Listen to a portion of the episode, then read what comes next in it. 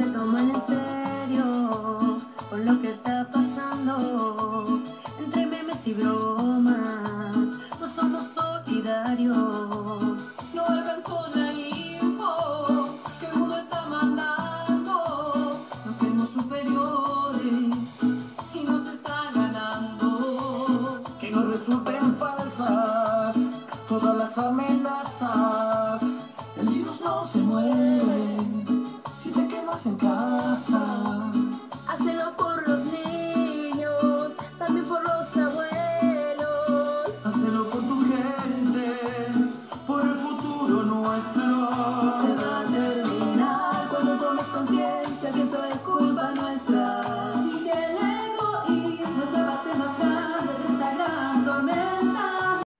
Hola a todos, soy María Paz.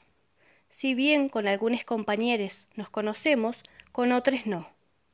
Les quería contar que, como todos sabemos, este año fue muy particular, ya que nos encuentra atravesados por esta pandemia.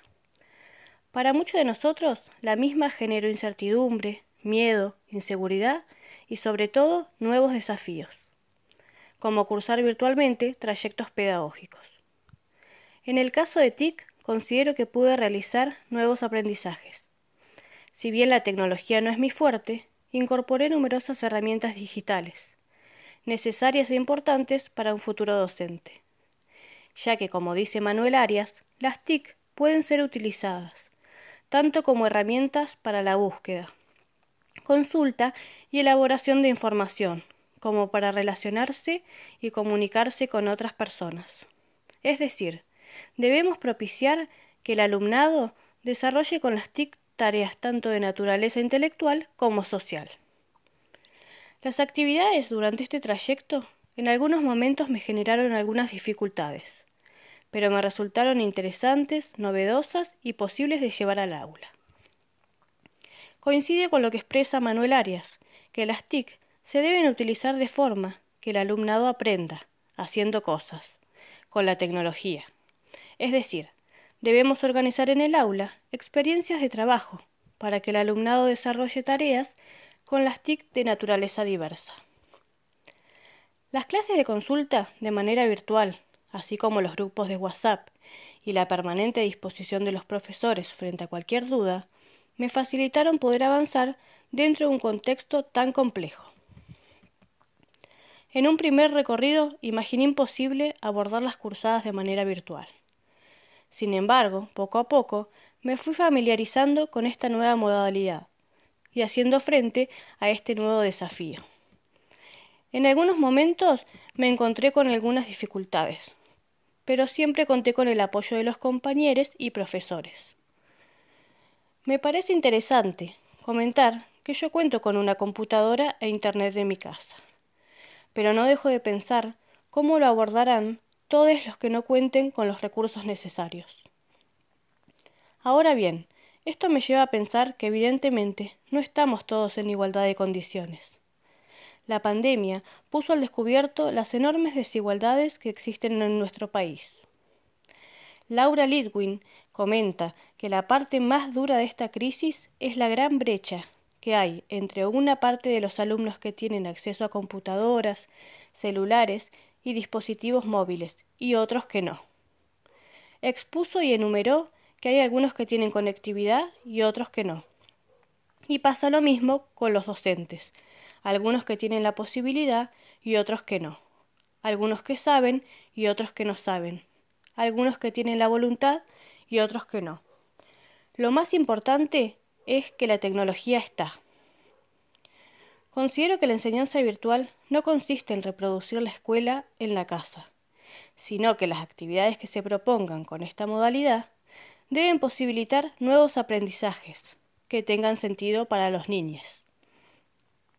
continuando con las ideas de Lidwin, trabajar el entorno virtual no es mandar una consigna, no es mandar una actividad, sino que es trabajar con los chicos trabajando todo con multimedia, videos, audios, animación.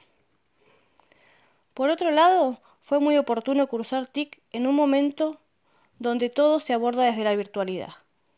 Algunas de las herramientas que adquirí me sirvieron como recursos para otras áreas. Según dice Manuel Arias, las TIC deben utilizarse tanto como recursos de apoyo para el aprendizaje académico de las distintas materias curriculares, como para la adquisición y desarrollo de competencias específicas en la tecnología digital e información, por lo que valoro lo aprendido en esta cursada. La realidad que nos toca vivir nos compromete como futuros docentes, familiarizar, familiarizarnos con el lenguaje tecnológico, para poder trabajar con nuestros estudiantes. Me permito decir que la enseñanza virtual trajo aparejado en los niños, familias, estudiantes y docentes grandes desafíos y en algunos casos enormes complejidades que debemos seguir pensando. Como dice Tenti Fanfani, las emergencias económicas y sociales perjudican más a los desposeídos. Me parece que algunas prácticas llegaron para quedarse, pero que nada reemplaza la presencialidad del docente, ya que ese vínculo docente-estudiante y viceversa es necesario para que se cocinen los mejores aprendizajes, que vienen cargados de muchos ingredientes, entre ellos el afecto y ni que hablar de un abrazo.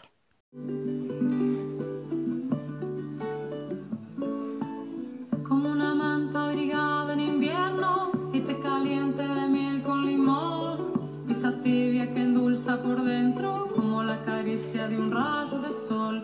Luego de buscar por el cielo y la tierra, una medicina me vine a encontrar. Es tan antigua como poderosa, cuando la